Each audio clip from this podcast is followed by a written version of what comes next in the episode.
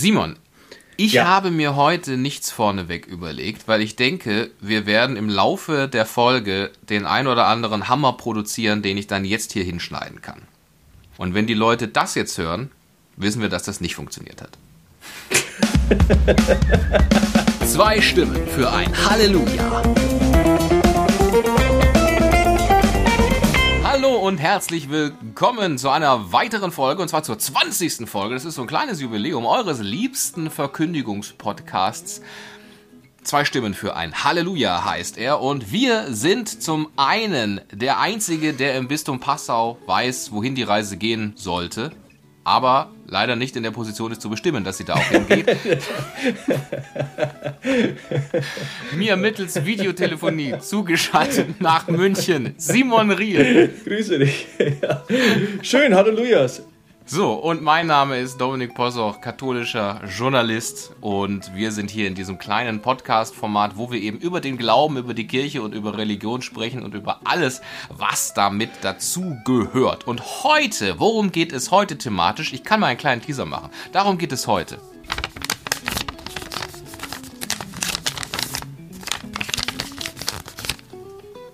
Okay. Jetzt habe ich ein Blatt Papier dreimal gefaltet.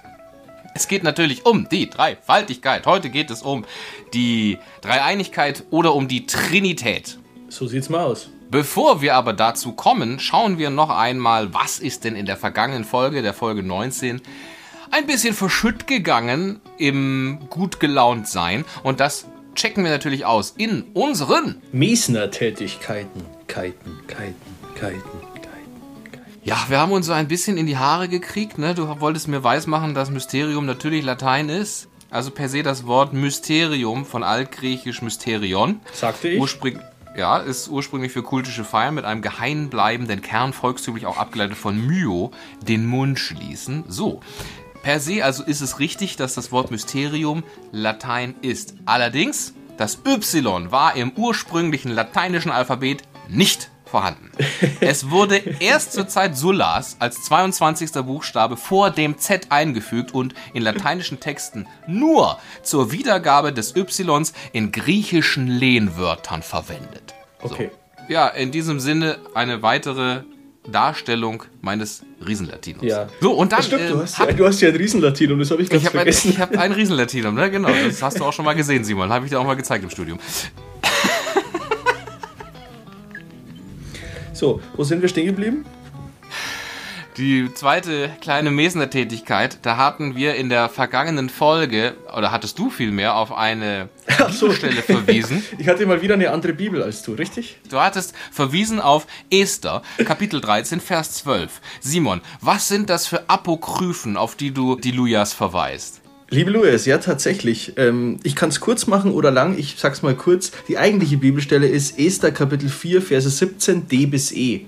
So, und da steckt auch schon das Tricky-mäßige drin. Verse D bis E. Hä? Haben wir sonst nicht.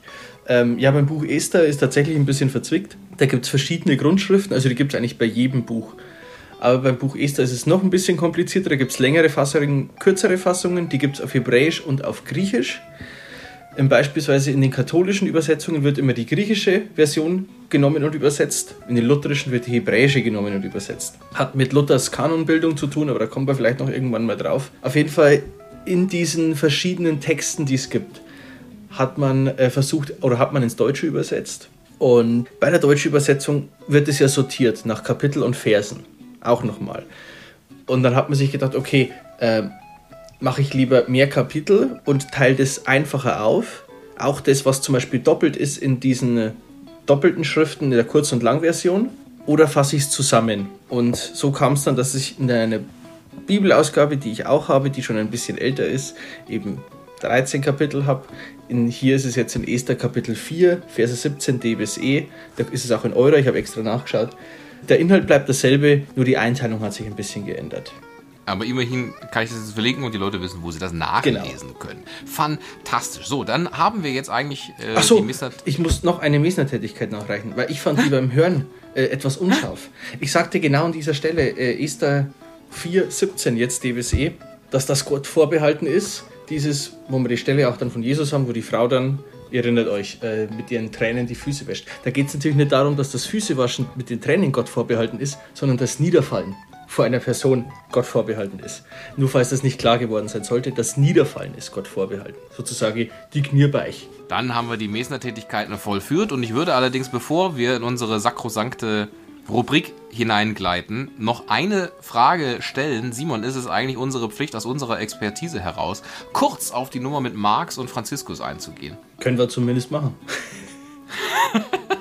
Also dann, Kardinal Marx, der Erzbischof von München und Freising, hatte vor einer Woche, wenn wir das jetzt aufzeichnen, war es genau vor einer Woche, gesagt, ich habe den Papst darum gebeten, dass er meinen Rücktritt annimmt. Ne? Da nochmal zur Erklärung, ein Bischof kann per se nicht sagen, generell in der katholischen Kirche kann man nicht machen, was man will, wissen wir ja, sondern der Bischof muss den Papst darum bitten oder ihm den Rücktritt anbieten. Und der Papst hat dann darauf geantwortet, gestern, also eine Woche später, vielen Dank für deinen Brief. Nee, bitte mach weiter. Oder so ist es. Und was genau heißt das, was genau ist da jetzt die, die Bewandtnis und die Dimension, nicht nur für die deutsche Kirche, sondern auch für die Weltkirche, Simon? Ne, mittlerweile zu dem Zeitpunkt, wenn ihr, liebe Lujas, ähm, diesen Podcast hört, werdet ihr vielleicht schon einiges drüber gelesen und gehört haben. Viel in, letzter, in den letzten beiden Tagen, das ich mitbekommen habe, also zum Zeitpunkt der Aufzeichnung ist es erst relativ neu, oder ist es noch relativ neu, wurde das so gedeutet, das ist der Papst stärkt äh, Kardinal Marx den Rücken für seine Reformideen und der braucht ihn jetzt unbedingt in der deutschen Kirche für den synodalen Weg, dass das vorangeht. Und auch ich, ich bin ja ein Passau und ich habe natürlich die Passauer Neue Presse, die Zeitung abonniert. Und da wird dann zum Beispiel der Wortlaut dieses Briefes vom Papst äh, abgedruckt. Aber hin und wieder sind natürlich so kleine äh, Klammern mit Punkte dazwischen. Und was da herausgelassen wird, ist hochinteressant. Äh, ist wirklich hochinteressant und das wird oft rausgelassen. Ich hatte dazu neulich auch äh, Interviews gesehen und so weiter. Ähm, das wird, dieser Satz wird oft vernachlässigt oder vielleicht nicht wahrgenommen. Und zwar ganz zum Schluss schreibt ja der Papst an den Kardinal, und genau das ist meine Antwort, lieber Bruder, mach weiter, so wie du es vorschlägst, aber als Erzbischof von München und Freising. So, und wenn dieser Satz zusammenhangslos gelesen und verstanden wird, ja, dann soll er so weitermachen. Und das ist ein reformfreudiger Bischof, dann soll er natürlich. So, aber was steht unmittelbar davor? Da schreibt der Papst, es gefällt mir, wie du, also wie du Kardinal Marx, den Brief beendest. Zitat, ich bin weiterhin gerne Priester und Bischof dieser Kirche und werde mich weiter pastoral engagieren, wo immer Sie es für sinnvoll und gut erachten. Die nächsten Jahre meines Dienstes würde ich gerne verstärkt der Seelsorge widmen und mich einsetzen für eine geistliche Erneuerung der Kirche, wie Sie es ja auch unermüdlich anmahnen. Und darauf sagt der Papst, und genau, mach weiter so, wie du es vorschlägst.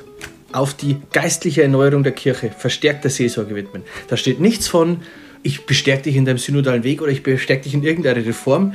Er schreibt auch keinerlei strukturelle Reform vorher. Finde ich interessant. Es ist eher so, dass er dann sogar das Bild ja nimmt, dann des, des Petrus in der Schrift. Weil Petrus sagt, geh weg von mir. Und Jesus sagt, du weide meine Schafe. Also wer mir nachfolgen will, könnte man auch sagen, der nehme sein Kreuz auf sich und folge mir nach. Also der muss dann auch mal die harten Eisen anfassen und nicht davonlaufen. Das wäre jetzt meine Einordnung des Ganzen. Wir sind mittlerweile ja auch eine feste Größe in der kirchlichen Medienlandschaft Deutschlands. Insofern, Auf jeden Fall. Du, auch du das gesagt hast, ab morgen oder ab dem Zeitpunkt, wo der Podcast veröffentlicht ist, wirst du natürlich auch zitiert werden, Simon. Ja. Und das haben wir jetzt hiermit nachgeliefert. Ist das eigentlich üblich, dass der Bischof den Papst sieht, aber der Papst ihn duzt? Ja, ich meine, nach oben sieht und nach unten duzen geht doch immer. Dann ab sofort dieser Podcast von Simon und Herrn Possoch. Ja, danke. Ganz guter Gag. Machen wir weiter, ja? Der Schluck zum Sonntag. So, und eventuell erkennt man jetzt bereits irgendwie, die Akustik hat sich doch leicht verändert. Und das ist auf einen Umstand zurückzuführen, den wir heute feiern müssen. Und damit verrät man es eigentlich fast schon, denn, ähm, liebe Lujas, Teile dieser 20. Folge, was ja so ein kleines Jubiläum ist, ne? Also ich meine, 20 Folgen muss man erstmal hinkriegen heutzutage an diesem hart umkämpften Podcast-Markt, vor allem wenn man sich mit katholischen Geschichten befasst. Richtig. Und zwar am 11. Oktober haben wir die letzte Folge gemeinsam aufgenommen, nämlich in einem Raum sitzen, Simon und ich. Das heißt, es sind 17 Folgen ins Land gegangen, wo wir getrennt waren, aufgrund einer Pandemie. Das werdet ihr ja vielleicht auch mitbekommen haben. Und jetzt ergibt es sich, dass wir nicht die gesamte Folge, weil das war logistisch ein bisschen schwierig, aber zumindest diese wichtigste Rubrik innerhalb einer Folge gemeinsam vor dem Mikro wieder aufnehmen können. Würdest du sagen, das ist unsere wichtigste Rubrik? Von der einzigen Rubrik, die wir in dieser Folge haben, ja. Haben wir nur eine Rubrik? Wir haben die, ja, die Mesner, findest du die Mesner-Tätigkeiten wichtiger, Simon? Okay. Nein, ich finde, das ist aber auch eine Rubrik. Ja, es ist richtig und es ist auch eine wichtige Rubrik, aber am Ende des Tages, wenn man mich fragt, bist du lieber Mesner oder trinkst du lieber was am Sonntag, dann, Ja gut, dann ist klar. Ja. dann ist die Entscheidung einem fast schon abgenommen. Und deshalb sitzen wir jetzt wieder gemeinsam zusammen in meinem kleinen Podcast-Studio. Simon an meiner Seite. Ich, ich kann es fast, ich kann es fast nicht aushalten. Und wir haben tatsächlich, weil das hast du ja gesagt, Zugenommen. Oder? Deswegen hält das auch fast nicht aus, dass es jetzt so eng ist. weil das hier. so eng ist. Ja, meine Güte, ne? Also ich mein Lockdown, der macht mit uns allen irgendwas. Richtig. Und es kann nicht jeder, es kann nicht jeder dann sagen, er, er macht so Hard Body Workout und die Posttransformation oder so.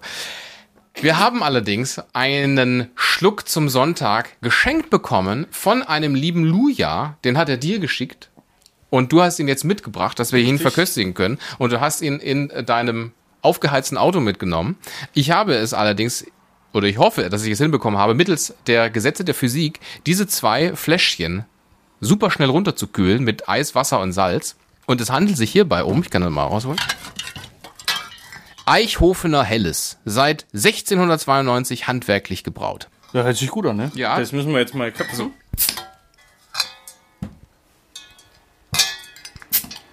dann gebe ich dir das hier Dank, wieder. Dominik. In diesem Sinne ist das hier der, der, der glorreiche Schluck zum Sonntag, der erste wieder gemeinsame und ich hoffe, es ist nicht der einzige wieder Nicht gemeinsame, der weil, einzige. weil die Delta-Variante uns in die vierte Welle rein, Richtig. reinbringt Aber- und wir direkt wieder 17 Folgen getrennt voneinander aufnehmen Aber müssen. dann dürft ihr uns gern auch Schlücke zum Sonntag schicken an. Halleluja.podcast.gmail.com, also zumindest die Anfrage, wo es dann hin soll. Genau.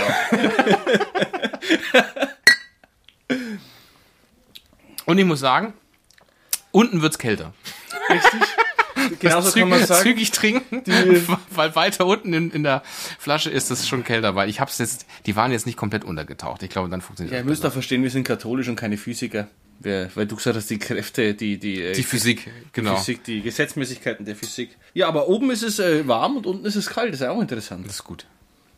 Also vielen herzlichen Dank an den Luja, der uns Ja, das, schmeckt geschickt auch hat. gut. Ist schön Du wirst, würzig. du wirst es wissen. Wer, also wenn du gemeint bist, wirst du wissen, dass du Richtig. gemeint bist. Ist aus regionalem Anbau. 100% Hopfen und Braugerste. Wo kommt das denn her? Aus Eichhofen wahrscheinlich. Ja, Aber Eichhofener, ja. Nehme ich an. Schlossbrauerei Eichhofen in 93152 Eichhofen. In diesem Sinne Grüße gehen raus. Nach Eichhofen. Und ähm, so, das heißt, wir werden jetzt dann die Folge, werdet ihr jetzt wieder hören, die wir schon aufgenommen haben in der Vergangenheit. Wir sind jetzt in der Zukunft. Und Aber bei euch sind wir in der Gegenwart. so, wir wissen allerdings, dass in der Zukunft etwas passieren wird, was wir jetzt hier schon verhindern können, praktisch. richtig. nämlich, nämlich, Sagst du. du wirst, das ist praktisch schon eine vorweggenommene Mesner-Tätigkeit. Und im Laufe dieser Folge wirst du eine Bibelstelle ähm, Genannt haben wollen. werden. Genannt haben werden, nämlich Genesis 2,18. Aber liebe Lujas, diese Bibelstelle ist falsch. Es ist natürlich Genesis Kapitel 2, Vers 24.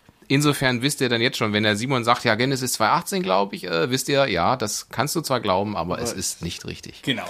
Ist aber hiermit damit schon für die Zukunft in der Gegenwart, was die Vergangenheit ist, richtig gestellt. So ist es. In diesem Sinne, Back to the Future.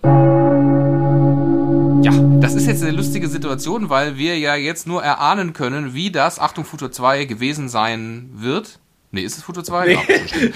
wir können aber davon ausgehen, dass, aber das ist Futur 2, es gut gewesen sein wird. So, es war bestimmt alles Futur 2.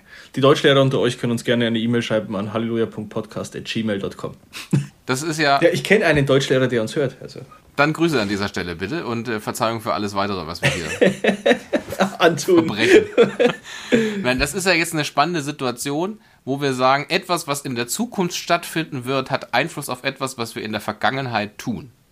Weil auch natürlich durch das, was in der Zukunft stattfindet, werden wir jetzt beschwingt weitermachen können. So, aber jetzt eben thematisch sind wir jetzt an dieser Stelle, wo wir hinwollen, denn jetzt geht's ab. Wir machen einen kleinen Urlaub, wir machen eine kleine Reise nach Trinität und Tobago. Und es ist auch so ein bisschen die. Also komm, das war jetzt richtig witzig eigentlich. Das wird Ja. der Folgentitel, das schwöre ich dir. Das ist auch so ein bisschen. Ein bisschen. Du hast ja meine Reaktion gegeben. Ja, war schon, war schon, war okay. War okay. die Frage nach der Dreieinigkeit, nach der Spielt Trinität Dreifaltigkeit. und Tobago eigentlich auch in der EM mit? Keine gesehen. Nein, das hat ja, nee, das liegt ja nicht in Europa. Das ist ja, das Sehr ist, gut. Simon, wir kommen in den Wald. Äh, holen wir uns wieder heraus auf die Lichtung der Rechtgläubigkeit. Denn das, was wir jetzt besprechen, die Trinität, ist natürlich auch ein bisschen eine Antwort auf eine Frage, die wir per Mail erhalten haben von Halleluja. Wenn ihr auch wollt, dass wir auf eure Fragen eingehen, dann gerne eine E-Mail an halleluja.podcast.gmail.com. Da haben wir mal die Frage bekommen, wer ist Gott eigentlich? Und dieser Frage, dieser Antwort können wir uns ja eigentlich annähern über die Dreieinigkeit. Also über die Wesenseinheit Gottes in eben drei Personen oder in Hypostasen. Hier direkt der Querverweis auf die Folge 19, wo wir auch darüber reden, ne? die große, die Zwei Naturen Christi Quiz Show. Also diese drei göttlichen Personen, die werden eben Vater, Sohn und Heiliger Geist genannt und damit hat man dann ihre Unterscheidung und gleichsam ihre unauflösbare Einheit ausgedrückt. Aber ich greife schon vorweg, denn äh, dem Schuster, was des Schusters ist, oder in diesem Fall dem Theologen, Simon, woher kommt denn das eigentlich, dieser Glaube und dann vermutlich aus etwas, was schon geglaubt wurde, herausgelöst, dann die Lehre und das Dogma der Trinität? Ich finde das echt spannend. Also, ich höre dir ja oft zu, wenn du Fragestellungen hast, nicht nur bei uns im Podcast, sondern auch wenn du so irgendwie moderierst. Und äh, dass du so dezidiert die Antwort schon mitgibst, ist, glaube ich, wirklich Podcast eigentümlich bei dir. Weil eigentlich hast du jetzt echt schon alles gesagt. Liebe Lujas, jetzt kommt eigentlich nur noch, also die Antwort war jetzt da auf die Frage und jetzt kommt eigentlich nur noch die erklärende Note. Ja, du, du bist die Fußnote dieses Podcasts, Danke. Simon. Wenn ich irgendwann einen Doktortitel verliehen bekomme, dann, weil du hier alle Fußnoten geliefert hast, Simon. Aber Vorsicht, gell? Ich, vielleicht belege ich nicht immer alles so gut. Vielleicht klaust du auch manches aus deinem schlauen Dogmatikbüchlein und gibst Das als dein richtig. eigenes Wissen aus. Nee, nee, ich sag ja immer, jetzt blätter ich hier nochmal. Außerdem hört ihr das ja, oder? Hört ihr das? Das ist ja mein Büchlein wieder vor mir. Okay, fangen wir an. Ich habe mir gedacht, in der Vorbereitung auf dieses Thema, wie, wie können wir überhaupt von Gott sprechen, ohne jetzt ihn mal gleich dreifaltig oder trinitarisch zu fassen? Also Trinität heißt nichts anderes wie Dreifaltigkeit. Wieso sprechen wir überhaupt von ihm? Und das ist eigentlich in allen Religionen die eine Frage, wie können wir von Gott sprechen? Das kommt daher, weil Gott oder wie Gott sich offenbart, wie Gott sich selbst mitteilt. Das ist der Akt der Offenbarung. Also Gott teilt sich mit. Das hat er im Alten Testament getan und dann im Besonderen natürlich durch seine eigene Menschwerdung. Hört gerne die Folge nach, wo wir darüber sprechen, unter anderem Weihnachten und äh, letzte Folge, Folge 19. Und dann natürlich durch die Überlieferung kommen wir dazu. Also indem es zum Beispiel die Kirche gibt. Ohne die Kirche würden wir nicht wissen, würden wir nichts von der Offenbarung Gottes wissen in Jesus Christus. So, so viel mehr dazu. Wie kommen wir überhaupt dazu, von Gott zu sprechen? Und dann habe ich mir noch gedacht, müsste man vielleicht vorher tatsächlich vielleicht eine, ich sage jetzt mal, Begriffsdefinition vornehmen, damit allen klar ist, von was wir sprechen, wenn ich Gott sage. Ähm, weil es gibt ja, gibt ja kluge Leute, die haben sich Gedanken gemacht und die sagen dann auch, selbst ein Atheist muss Gott ja irgendwie definieren können, damit er sagen kann, was er ablehnt. Und hier würde ich eine Definition nehmen von Anselm von Canterbury, die ich eigentlich sehr gut finde. Und wenn wir irgendwann mal eine Folge über Gottesbeweise machen, dann werden wir ihn wiederhören, weil in seiner Definition von Gott eigentlich schon der Beweis drin ist seiner Existenz. Ich sag's mal. Also er definiert Gott so, Gott ist das, worüber hinaus nichts Größeres gedacht werden kann. Und dann im Weiteren auch noch, Gott ist größer als unser Denken. Also das ist quasi die Def Gott ist größer als unser Denken und das, worüber hinaus nichts Größeres gedacht werden kann. Also quasi das Höchste aller Wesen, alles überhaupt das Höchste überhaupt und wir können es gedanklich nicht fassen. So, das kann ich bejahen oder ablehnen. Und wer jetzt ganz schlau ist, merkt, dass das eigentlich schon ein Gottesbeweis ist. Wie das genau ist, schaltet in der Folge rein, wo wir über Gottesbeweise sprechen. Die findet auch erst in der Zukunft statt, aber wie Dominik vorhin schon gesagt hat, manchmal hat die Zukunft Einfluss auf das Hier und Jetzt. So wie jetzt. So, kommen wir direkt zur Frage. Dreifaltigkeit. Wie hat sich Gott so offenbart, dass wir von der Dreifaltigkeit sprechen können im Alten Testament? Eine Frage direkt zu Beginn der Heiligen Schrift im Buch Genesis, Kapitel 1, Vers 26. Also Genesis, wer sich nicht auskennt, ist das erste Buch Mose, das erste Buch der Bibel. Ganz am Anfang steht das drin, Kapitel 1, Vers 26. Und das Aber ist eine eine gute Band. Genesis. Die haben einen guten Schlagzeuger, habe ich gehört. Also Genesis, Kapitel 1, Vers 26. Wäre cool, wenn es ein Album wäre von denen, oder? Genesis Kapitel 1, Vers 26. Das neue Album. So, wir weichen ab, komm. Wir schweifen ab. 1,26. Und zwar werde ich da von meinen Schülern auch gefragt, wenn ich das durchnehme, weil es da geht es um die Erschaffung der Welt. Warum steht da dieses eine Wort? Ich lese die Stelle vor. Lasst uns Menschen machen nach unserem Bild uns gleich. Herr Riel, fragen sie dann, also meine Schüler sitzen mich natürlich, nicht so wie ihr, liebe Lujas.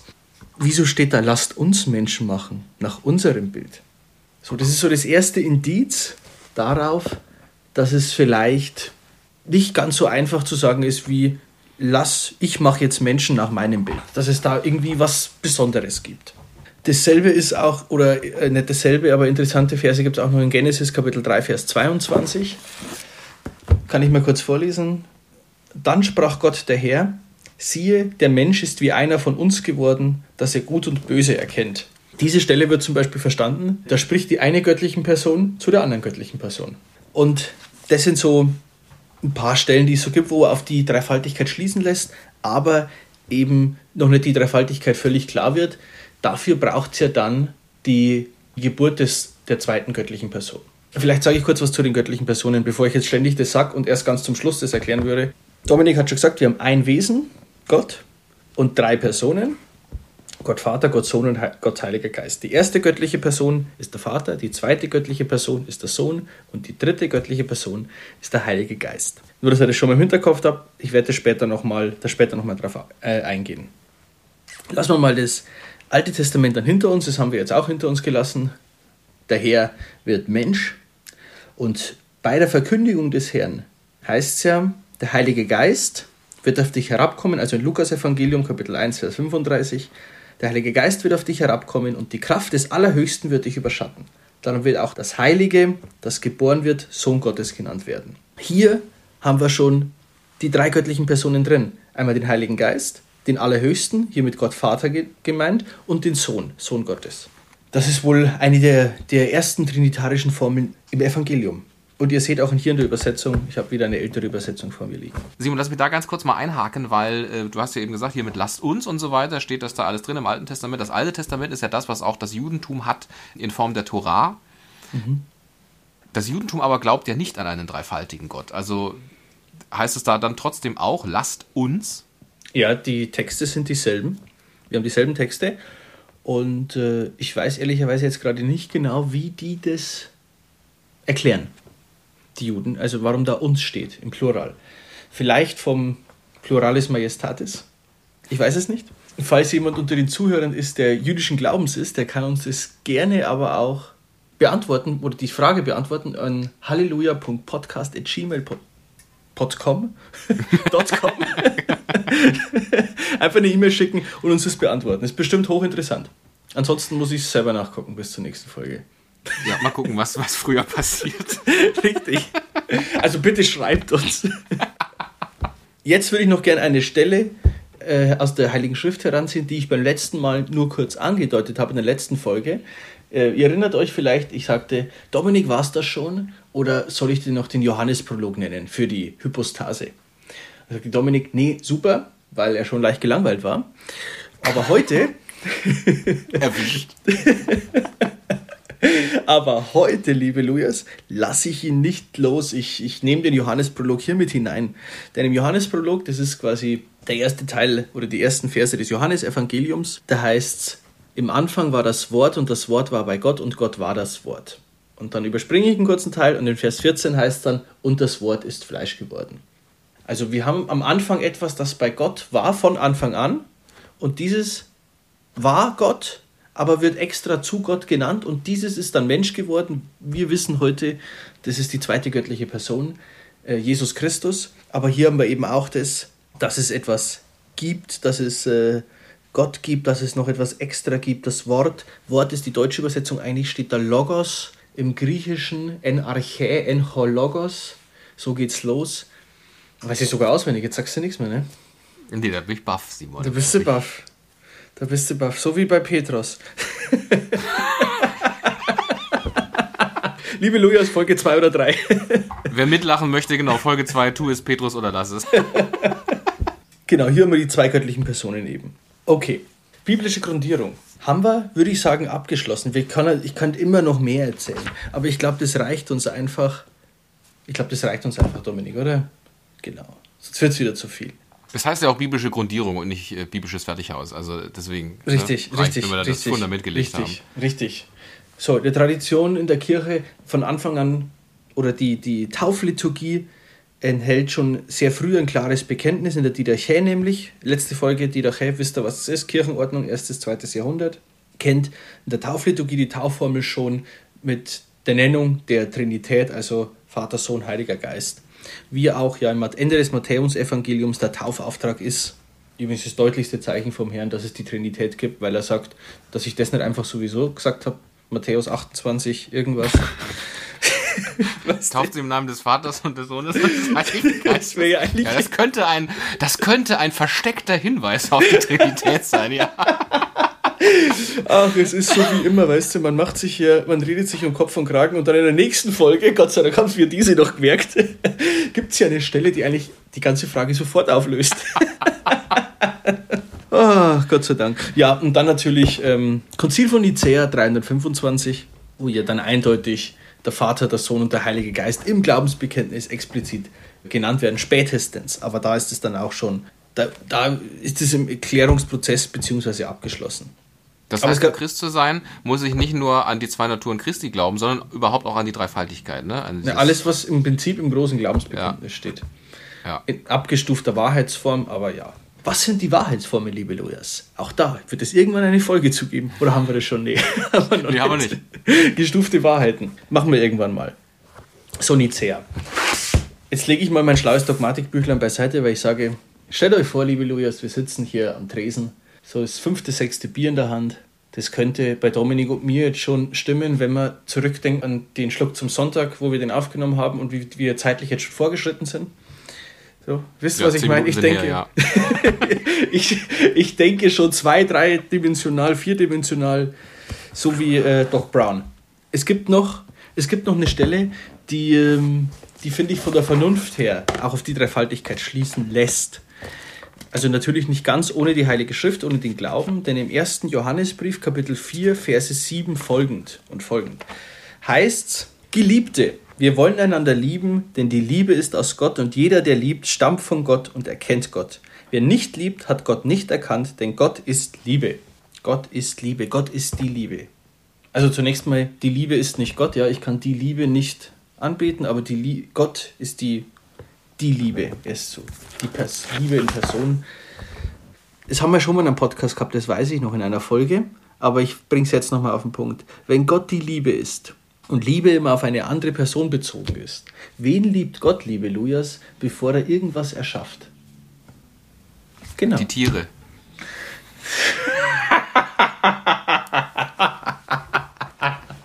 Welche Folge müssen wir danach hören, damit wir den Gag alle kapieren? Den habe ich rausgeschnitten damals, weil du, Oh, das ja, schade. weil, du das ja erzählt hast über. Psst, psst, das piepste weg, ja. oh, schön. Liebe Lujas, Dominik kann gerade gar nicht. Ja,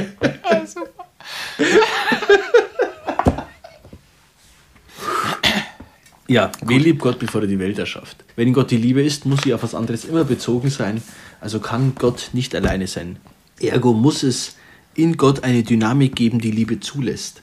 Also zum Beispiel in dem einen Gott drei Personen. Das ist ganz wichtig. Wir haben einen Gott, nur einen einzigen Gott in drei Personen, in dem ein immerwährendes, ach doch, ich spreche es aus, auch wenn sich bei manchen von euch im Kopf vielleicht irgendwas jetzt malt, was ich gar nicht meine, ein immerwährendes Liebesspiel in Gott. Und zwar, der Vater liebt den Sohn, der Sohn liebt den Vater natürlich und Vater und Sohn bringen den Heiligen Geist gemeinsam hervor. Kleine Randnotiz, die vielleicht ganz interessant ist. Wir werden irgendwann mal eine Folge machen zum Sakrament der Ehe. Da werdet ihr das brauchen, denn das nennt man auch die Communio Personarum, lateinisch für die Gemeinschaft der Personen. Denn wir haben eine Gemeinschaft von Personen. Und wo kennen wir das noch im Sakrament der Ehe? Zwei werden ein Fleisch, ich glaube Genesis 2,18 ist es. Die zwei werden eins und bringen etwas Neues hervor. Ein Kind bestenfalls. Also, das heißt, die Ehe ist auch Abbild, und zwar eigentlich das stärkste Abbild für die göttliche Dreifaltigkeit, liebe Lujas. Darauf gehen wir dann genau in der Ehe ein. So als letzte Notiz, als Randnotiz, so, falls euch jetzt noch interessiert, wie stehen denn eigentlich die göttlichen Personen zueinander? Ja? Wie unterscheiden die sich, wenn die doch alle ein Gott sind? Die unterscheiden sich eigentlich nur durch die Relation, in der sie zueinander stehen. Ich sage im Glaubensbekenntnis auch, der Vater zeugt den Sohn. Also der Sohn geht aus dem Vater hervor. Der Vater ist Vater, der Sohn ist Sohn, so ist denen ihre Beziehung zueinander. Und von beiden, beide hauchen, so heißt es, beide hauchen den Heiligen Geist aus. Also die Beziehung eben, der Geist wird gehaucht und der Vater zeugt den Sohn. So stehen sie in Relation zueinander. Da habe ich, glaube ich, irgendwann schon mal in euren Köpfen euch ein Bild zeichnen lassen. Aber das ist auch irgendeine, ich glaube, die Folge der sieben, der sieben Gaben des Geistes oder so war das. Kann das sein? Das kann sehr gut sein, das wäre Folge Nummer 11, die glorreichen sieben Gaben genau. des Heiligen Geistes. Da war es drin. So. Simon, was ich, glaube ich, schwierig finde, und vielleicht geht es den Lujas auch so, wie musste man sich das denn vorstellen? Also wenn wir sagen, es ist ein Wesen und drei Personen, heißt das, diese drei Personen finden in diesem einen Wesen statt und die drei Personen gibt es sozusagen nicht haptisch, nicht physisch, oder ist es, also so wie wir ja zwei Personen sind, sagt man, das sind dann drei Personen? Oder sagt man, das findet alles in diesem einen Wesen statt? Wie, wie, wie, wie? Verstehst du? Das ist, glaube ich, schwierig, sich das vorzustellen. Ja, da gibt es, den Konzilsbeschluss habe ich jetzt leider nicht direkt raus äh, hier, aber es gibt tatsächlich ein Konzil, das sich mit dieser Frage beschäftigt hat. Wenn du möchtest, machen wir hier einen Schnitt und ich suche die Stelle schnell und wir machen dann wieder einen Schnitt und mysteriöserweise habe ich dann die Info. Gerne. Und zwar ist es tatsächlich erst relativ spät. Vielleicht hängt es auch zusammen, wenn man sich an die Zeit äh, da äh, hin überlegt. Wir sind beim ersten Vatikanischen Konzil, nicht beim zweiten Vatikanischen Konzil. Vatikanum II. Sehr cool. Endlich war das auch mal wieder da. Beim ersten Vatikanischen Konzil. Und zwar, das war wann, Dominik? 1870. 1870. Und ähm, da waren wir vom Denken her ja auch schon nach äh, der Aufklärung natürlich oder noch in der Aufklärung, je nachdem, wo man gewohnt hat. Ne? Also ich sage mal, ob man das bei mir in Niederbayern schon mitgekriegt hat mit der Aufklärung. Liebe Niederbayern, ich mag euch, ich wohne ja hier. Auf jeden Fall, erstes Vatikanisches Konzil kam eben auch die Frage, inwieweit kann man von der Vernunft her einen Einblick gewinnen in die Innertrinität. Inwieweit kann die Vernunft die Innertrinität begreifen und somit auch darstellen. Und da haben sie sich dann darauf geeinigt, oder das Konzil hat festgelegt, beschlossen, die natürliche Vernunft, Vernunft ist auch nach geschehener Offenbarung nicht imstande, eine innere Einsicht in das Trinitätsdogma zu erlangen. Das heißt, selbst wenn ich erkannt habe, Gott ist echt und es gibt den Vater, den Sohn und den Heiligen Geist, ich kann mir trotzdem nicht die Innertrinität genau vorstellen. Was wieder darauf zurückgeht, wie wir Gott mal definiert haben, er ist größer als unser Denken, es gibt nichts Größeres. Das ist auch so dann, wir können es uns nicht im letzten vorstellen. Es gibt natürlich für manche Bilder biblische Begründungen, zum Beispiel der Heilige Geist als Taube.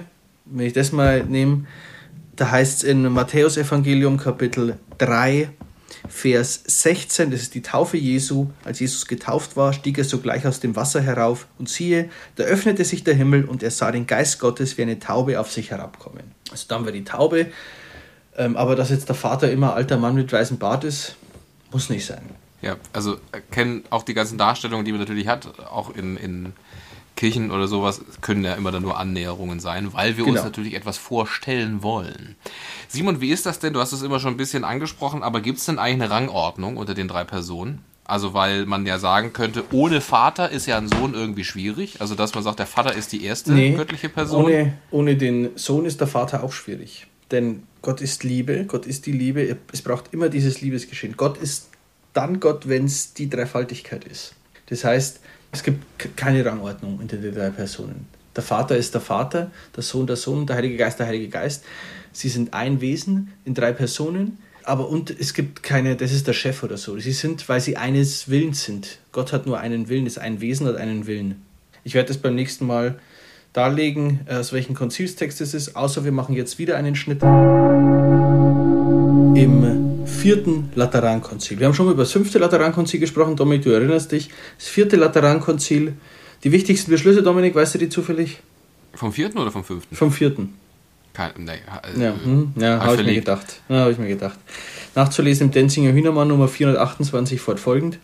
Was führst du mich denn so vor eigentlich? Also, was ist denn los? Ganz seltsame Stimmung hier. Wie muss denn dieser Schluck zum Sonntag gelaufen sein, dass wir jetzt so Dass wir jetzt so miteinander reden? Das vierte Laterankonzil und eben das erste Vatikanische Konzil lehren, dass Gott eine absolut einfache Substanz oder Natur ist. Und das bedeutet eben dieses einfach bedeutet, dass er nicht nicht einfach ist im Sinne von, der ist ein bisschen einfach, weißt schon, sondern dass er, dass er eins ist, dass in ihm keine Teilung mehr gibt. Ähnlich wie bei der Hypostase, bei der hypostatischen Union, Folge 19, keine Teilung, keine Trennung mehr gibt und somit keine Hierarchie. Könnte man auch sehen bei der Gott ist in jeder Vollkommenheit aktuell unendlich. Also ist auch ein Satz ähm, vom Ersten Vatikanischen Konzil, berufen auf Psalm 144. Seine Weisheit ist ohne Maß zum Beispiel, oder seine Groß Größe ist unergründlich. Er ist als Ganzes vollkommen und unendlich und in diesem gibt es keine Steigerung, weil ungeteilt, ungetrennt. Auch hier gilt. Aus der pastoralen Praxis heraus, Simon, Gebete unmittelbar zur göttlichen Person Heiliger Geist, finde ich, sind ja eher selten. Also ich kenne dann, wenn aus der Praxis heraus Gebete, die sagen, Gott, schick mir den Heiligen Geist. Ich müsste dann doch eigentlich diese göttliche Person auch direkt anbeten können. Warum Kannst findet das dann auch. so nicht statt? Kannst du auch in der Praxis, betest du hauptsächlich liturgisch zu Gott Vater? Also es ist doch eine Nee, Rangreihenfolge. Nee, Jesus sagt an einer Stelle, ich habe jetzt die Stelle leider nicht parat, dass mich überlegen könnte, könnte um die Vater unser Bitte herum sein, der Jünger, als er sie das Beten lehrt, das Vater unser Beten lehrt, dass er sagt, ähm, was es könnte, muss nicht, wo er sagt, was ihr in meinem Namen den Vater bittet. Und deswegen haben wir auch immer diese, diese Gebete mit allmächtiger Gott, allmächtiger Vater. Darum bitten wir doch deinen Sohn, unseren Herrn Jesus Christus. So. Also wir bitten den Vater im Namen Jesu, im Namen seines Sohnes, genauso wie er es uns hier aufträgt im Prinzip. Deswegen sind unsere liturgischen Gebete, Gebete so an den Vater gerichtet. Ich könnte Wir könnten aber auch sie aber sagen, genau an den Sohn richten oder an den Geist, ja. Wobei manche Dinge unterscheiden sie sich. Zum Beispiel der Schöpfer der Welt ist der Vater, der Sohn durch den wurde geschaffen. Aber das ist, er ist auch bei der Schöpfung dabei, weil die Trinität immer zusammenwirkt, aber das sind so kleine Feinheiten. Wurscht für uns und für euch. aber es gibt so kleine Feinheiten noch.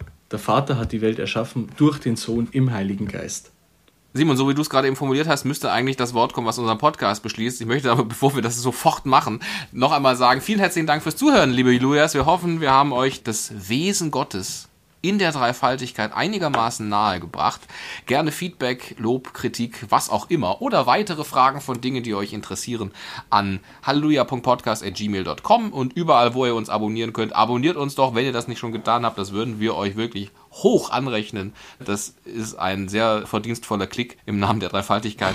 Liebe Luis, wir wissen natürlich, dass diese Folge und auch die letzte Folge anspruchsvoller waren und dass diese theoretischer waren, aber sie mussten mal gemacht werden, weil sie sehr wichtig sind, aber wir wollen, ich wollte eigentlich sagen, jetzt kommt mal wieder was Leichteres. Ja, man muss ja auch, das hat mein früher Chef mal gesagt, als ich angefangen habe, beim kirchlichen Radiosender zu arbeiten. Warte, man muss seinen Zuhörern auch mal was zumuten.